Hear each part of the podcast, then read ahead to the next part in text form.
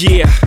Yeah, I'm out that Brooklyn. Now I'm down in Tribeca, right next to De Niro. But I'll be hood forever. I'm the new Sinatra. And since I made it here, I can make it anywhere. Yeah, they love me everywhere. I used to cop in Harlem. All of my Dominicanos right there up on Broadway. Pulled me back to that McDonald's. Took it to my stash spot, 560 State Street. Catch me in the kitchen like a Simmons whipping pastry. Nigga, I be spiked out. I could trip a referee. Tell by my attitude that I most definitely from.